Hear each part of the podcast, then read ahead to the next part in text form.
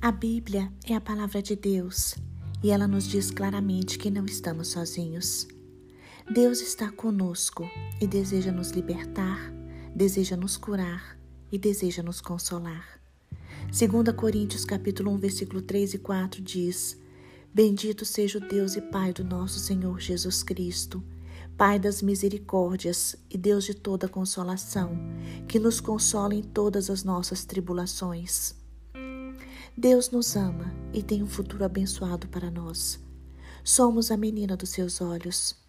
Somente Ele, somente o Senhor, pode transformar as nossas lamentações em alegrias. Irmãos, nós podemos dizer é impossível, mas Deus nos diz é possível. Lucas capítulo 18, versículo 27 diz: Jesus respondeu: O que é impossível para os homens é possível para Deus.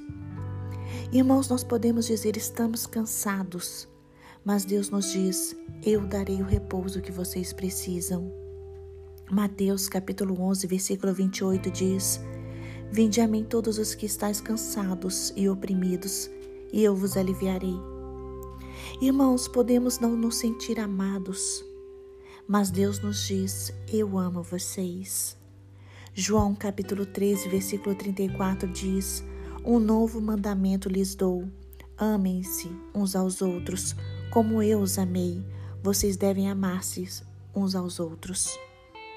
Irmãos, nós podemos dizer: não vemos saída, mas Deus diz: eu guiarei os seus passos. Deus está conosco, Ele nunca nos abandona, Ele está sempre guiando os nossos passos. Hoje, pela fé, Creia que Deus está conosco em todos os momentos. Deus luta por nós, Deus nos dá coragem, nos dá força. O Senhor nos dá ânimo e nos abençoa com a paz que excede todo entendimento. Louvemos a Deus na certeza de que Ele tem cuidado de nós, na certeza de que Ele está conosco nas 24 horas do nosso dia.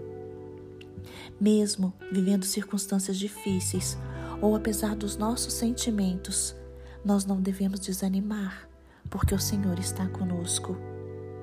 Por isso, hoje, convido a cada irmão a descansar na presença e no cuidado de Deus.